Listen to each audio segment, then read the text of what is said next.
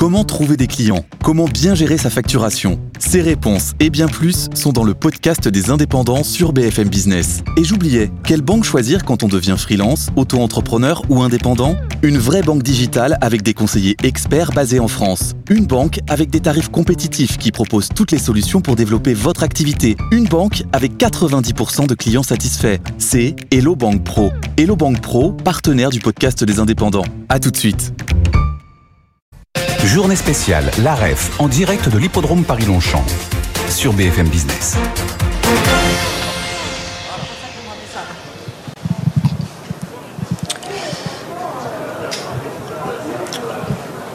Retour ici sur le plateau de BFM Business à la REF où nous sommes avec une invitée exceptionnelle. Elle a accepté de répondre à nos questions. C'est Elisabeth Borne, la première ministre. Bonjour, Elisabeth Borne. Merci d'être avec nous. Vous sortez justement d'une intervention avec euh, Christophe Jacubizine, Patrick Martin euh, aussi qui a qui a peut-être tenu un discours un petit peu plus offensif que ce à quoi vous attendiez. Et puis évidemment l'intervention euh, d'Emmanuel Macron qui a dit il faut rester unis. L'accueil que vous avez eu, l'accueil des patrons, est-ce qu'il est aussi euh, enthousiaste que celui que vous avez reçu hier à Tourcoing euh, auprès des classes populaires euh, que revendiquait Gérald Darmanin? Alors écoutez, Un petit peu moins, non Un petit peu moins. l'accueil, il traduit forcément les inquiétudes hein, que peuvent avoir les chefs d'entreprise à un moment où euh, il y a des bouleversements géopolitiques, où on voit bien que la croissance ralentit, l'Allemagne est en récession, donc il peut y avoir des inquiétudes, il y a forcément des attentes, et on a plus que jamais besoin de travailler en confiance entre le gouvernement et les chefs d'entreprise parce qu'on poursuit finalement le même objectif, hein, c'est euh, de permettre de libérer l'activité des entreprises, parce que c'est comme ça qu'on crée des emplois et qu'on fait reculer le chômage. On est d'accord, on vous a bien écouté. En plus, c'est un message que vous faites passer depuis longtemps, lorsque vous étiez dans une vie antérieure euh, ministre du Travail. Cela dit, euh, on, on a le sentiment vraiment qu'il y a un- une volonté un tout petit peu du gouvernement, de votre part, d'un rééquilibrage vis-à-vis euh, des classes populaires, des classes moyennes, en tous les cas vis-à-vis des, des citoyens qui sont confrontés à une euh, rentrée très difficile en termes de pouvoir d'achat. Vous-même, vous l'avez dit, il faut que tout le monde prenne sa part. Euh, il y a des difficultés pour nos concitoyens. Est-ce qu'il y a besoin de ce rééquilibrage?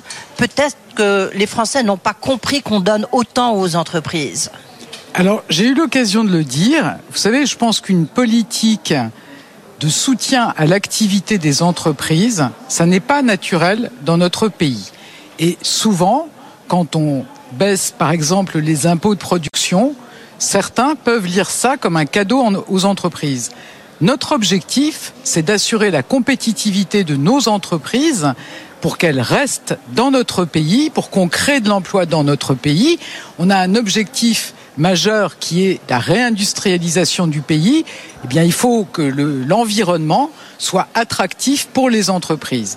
Mais dans le même temps, évidemment, moi je suis très consciente que vous pouvez pas dire à un salarié c'est formidable, on a créé 2 millions d'emplois, le chômage baisse si lui-même ne voit pas les résultats de cette politique économique. Donc il faut qu'on soit attentif, au-delà des revalorisations automatiques du SMIC, à ce qui est des traductions aussi de cette activité économique au profit des salariés. Alors c'est notamment tout le sens de l'accord sur le partage de la valeur qu'on transcrit scrupuleusement euh, dans la loi, mais il faut aussi que les entreprises proposent des parcours professionnels attractifs pour les salariés. C'est ça. Donc ce que, ce que vous dites, grosso modo, c'est qu'en fait, euh, nous, on a fait notre, euh, notre part du boulot, si vous me permettez cette expression, mais en, en tous les cas, les chefs d'entreprise n'ont pas forcément euh, fait leur part vis-à-vis des Français. En tous les cas, le ressenti est comme ça, et c'est pour ça qu'on a besoin de ce petit rééquilibrage et peut-être de ce petit signal négatif à leurs yeux que vous leur envoyez sur le décalage de euh, la fin de la Vous CVAE. savez, je pense qu'on a encore beaucoup de temps partiel subi, notamment chez les femmes, qu'on avait beaucoup parlé lors de la crise Covid des métiers de la première et de la deuxième ligne, en saluant ces métiers qui sont indispensables pour notre pays, mais qui sont insuffisamment reconnus, insuffisamment rémunérés. Je le disais, le SMIC est revalorisé régulièrement, automatiquement, mais on ne peut pas avoir comme perspective de démarrer sa vie professionnelle au SMIC et de la terminer au SMIC. Donc il faut des parcours professionnels, il y a des outils, notamment au travers de la formation continue, mais il faut que les entreprises puissent s'en saisir, mais proposent des perspectives professionnelles attractives pour les salariés. Est-ce que quand même il n'y a pas un petit de votre part un petit bras de fer vis-à-vis des entreprises en leur disant vous n'avez pas fait tout à fait suffisamment, en tous les cas, le ressenti. Vous avez, vous avez dû cette phrase, euh, les statistiques, les statistiques, pardon, c'est bien, mais le réel, c'est encore mieux. Or, le ressenti des Français, il n'est peut-être pas à la hauteur de ce à quoi vous espériez.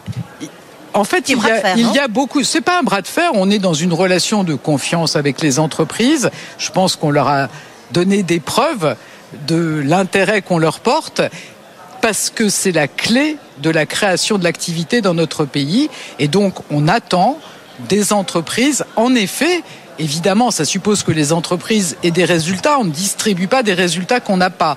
Mais toutes les entreprises qui le peuvent, moi je souhaite qu'elles puissent augmenter les salaires. Et puis je vous dis, c'est augmenter les salaires, mais c'est aussi proposer des parcours professionnels, permettre de progresser au sein des entreprises. C'est ce qu'attendent les salariés. Donc là, vous mettez la pression. Pression sur les salaires, ça veut dire quoi? Vous espérez une hausse de combien? Je ne vais pas quantifier, vous savez, et là encore, on ne va pas parler de statistiques je, pense que c'est important qu'en effet, face aux inquiétudes des Français avec l'inflation, heureusement le pic de l'inflation est derrière nous et on va continuer à se battre pour faire baisser l'inflation, mais c'est important que les Français aient du pouvoir d'achat et qu'on réponde à cette préoccupation. Juste pour rester un instant sur ce décalage de la CVAE, donc euh, vous avez dit à la fin de votre de votre euh, discours, vous avez dit on ira aussi vite que possible. Donc ça peut être avant 2027 si jamais. Euh, Notre engagement, c'est la suppression intégrale d'ici la fin du quinquennat. Et si on peut aller plus vite, évidemment, on accélérera. D'accord. Donc euh, si les finances publiques vont mieux. Si la situation économique, macroéconomique le permet, évidemment, notre objectif, c'est vraiment de continuer à soutenir l'activité économique. C'est comme ça qu'on crée des emplois, c'est comme ça qu'on permet à chacun d'avoir un emploi, et c'est comme ça qu'on crée aussi la richesse qu'on peut redistribuer à la fois dans effectivement euh, nos politiques euh, d'éducation, de santé, pour la transition écologique. Donc c'est en développant, en soutenant l'activité économique qu'on pourra financer toutes ces politiques. Mais pardonnez-moi, vous avez agité un autre chiffon rouge, c'est la question des, réserves de l'UNEDIC. Vous avez dit, euh, bah, là, il va peut-être avoir un trésor de l'UNEDIC, 10, 15 milliards, en fonction annuelle, en fonction des réformes qu'on a faites. Donc, il est logique que cet argent serve peut-être à désendetter euh, euh, la France.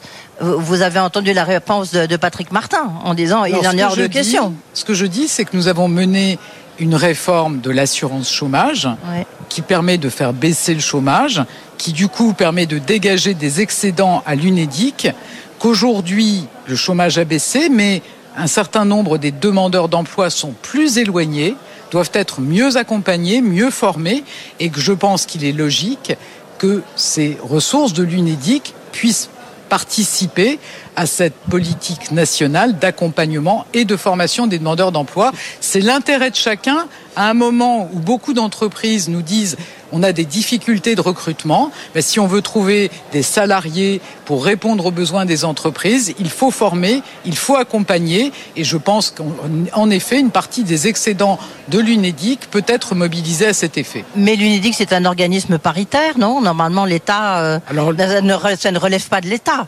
Non, non, mais, mais, vous savez, il y a des contributions à la fois les cotisations employeurs, il y a aussi euh, de la CSG, euh, de la TVA, donc il y a un certain nombre d'impôts nationaux, et donc euh, c'est, voilà, cette richesse collective, cette richesse collective. Je, je pense vraiment que c'est un investissement qui vaut la peine de que cet argent puisse permettre de mieux former, de mieux accompagner les demandeurs d'emploi. Visiblement, c'est très clair dans votre tête, c'est acté. Ça fait partie du document de cadrage que j'ai envoyé aux partenaires sociaux il y a quelques semaines. Sur la question du jour de carence, hier Aurélien Rousseau, le nouveau ministre de la Santé, a dit que bah, finalement le gouvernement allait sans doute renoncer euh, à ce que les entreprises payent plus. Est-ce que vous pouvez nous le confirmer d'une manière définitive? Alors ce à quoi on ne renonce pas, c'est à faire baisser ou à enrayer la hausse du coût de ces arrêts de travail, qui sont à la fois liés à plus de jours d'arrêt de travail et puis forcément liés à la revalorisation euh, des salaires, des jours plus coûteux. Et je pense que ça n'est l'intérêt de personne qu'on mobilise les ressources de la sécurité sociale pour financer des arrêts de travail qu'on pourrait faire baisser. Évidemment, il faut les payer, mais voyez, s'ils augmentent, il faut que collectivement on se pose la question de la façon d'enrayer cette augmentation des, des, arrêts de travail. Et c'est pas une décision qui va tomber euh, verticalement euh, sur les entreprises. Je souhaite qu'on puisse avoir une concertation avec les médecins, avec euh, l'assurance maladie, avec les employeurs, avec les salariés, pour trouver ensemble les bonnes responsabilisations pour limiter les dépenses d'assurance d'assurance maladie. Donc, vous ne fermez pas complètement la porte sur la question du jour de carence. On est d'accord, Elisabeth Borne je, dis que nous n'allons pas décider unilatéralement, que nous allons chercher ensemble la meilleure voie pour lutter contre cette augmentation des arrêts de travail. Euh, est-ce que vous attendez une rentrée un peu difficile euh, Climat social compliqué. On voit que le pouvoir d'achat, c'est quand même la préoccupation des Français. L'inflation alimentaire est toujours là, 13,6%. Le prix des carburants euh, est reparti en flèche. Est-ce que pour vous, c'est votre première préoccupation? Alors, enfin, la, première préoccupation des Français, c'est le pouvoir d'achat. Donc, forcément, je la partage. Et on est attentif, j'ai eu l'occasion de le dire, à ce que chacun prenne sa part dans l'accompagnement de nos concitoyens face à l'inflation. L'inflation, elle commence à baisser. Il faut que cette baisse s'accentue. Bruno Le Maire et Olivier Grégoire auront l'occasion de voir prochainement les industriels. dont les coûts d'approvisionnement ont baissé, mais on souhaite que ce soit répercuté pour le consommateur final. Et on, chacun doit prendre sa part pour donner du pouvoir d'achat aux Français, c'est ce qu'ils attendent dans cette rentrée. Est-ce que l'État pourrait remettre au pot d'une manière ou d'une autre, ça soit un chèque, un bouclier, ce que vous voulez, euh, pour aider les Français, ou c'est terminé cette période-là euh, du quoi qu'il en coûte, on sait, c'est derrière nous. La Alors situation je confirme que le quoi qu'il en coûte, c'est derrière nous. Mais sur les chèques l'énergie, sur le bouclier tarifaire, sur les prix d'électricité, est-ce qu'il est possible que l'État... vous savez, vous savez c'est beaucoup d'argent. Hum. Quand on emploie cet argent pour euh, notamment ces boucliers énergétiques, cet argent, il n'est pas là pour autre chose, notamment pour préparer l'avenir. Donc, heureusement, les prix de l'électricité vont se stabiliser et on doit pouvoir sortir de ces dispositifs exceptionnels qui ont été mis en place à un moment où on avait une très forte flambée des prix. Je rappelle qu'aujourd'hui, on prend encore en charge, l'État prend en charge 40% de la facture d'électricité des ménages. Oui, justement, fin, jusqu'à fin 2024 peut-être en 2025 ou pas? On va regarder, on fait des ajustements, mais l'objectif, c'est de sortir de dispositifs exceptionnels qui ont été mis en place au moment où on avait une flambée des prix de l'énergie pour pouvoir revenir dans une situation normale et permettre à la fois de consacrer cet argent de libérer au maximum des financements pour préparer l'avenir, de la transition écologique, l'école, la santé, et puis aussi de respecter nos objectifs sur nos finances publiques, de baisse des déficits publics et euh, de baisse de notre dette. Et c'est l'intérêt de tout le monde. Vous savez, si euh, on n'est pas vigilant sur ces sujets, alors les taux d'intérêt augmenteront et ce sera au détriment de chacun. Juste une question là-dessus avant de revenir sur la question des taux d'intérêt.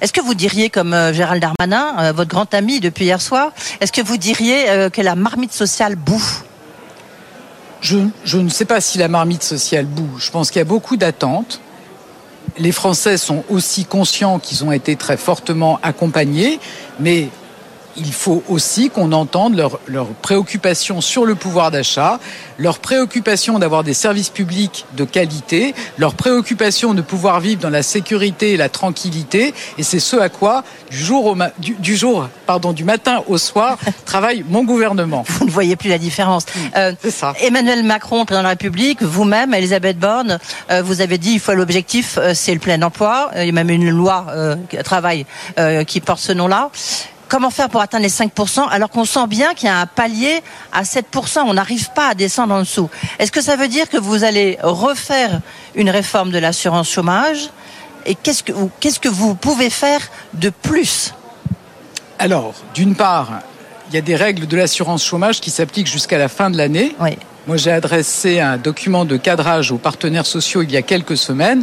Il leur appartient, d'ici le mois de novembre, de nous proposer des règles pour cette assurance chômage à partir du 1er janvier 2024. Évidemment, notre objectif, c'est qu'on garde les fondamentaux, c'est-à-dire qu'on s'assure à la fois que la reprise de l'activité est incitative et que par ailleurs, on incite aussi les entreprises à proposer des emplois de qualité ou en tout cas qu'on pénalise celles qui ont des emplois trop précaires. Donc ça, c'est le cadre sur les règles de l'assurance chômage. Dans le même temps, vous l'avez dit, on débattra d'ici la fin du mois du projet de loi plein emploi avec la création de France Travail.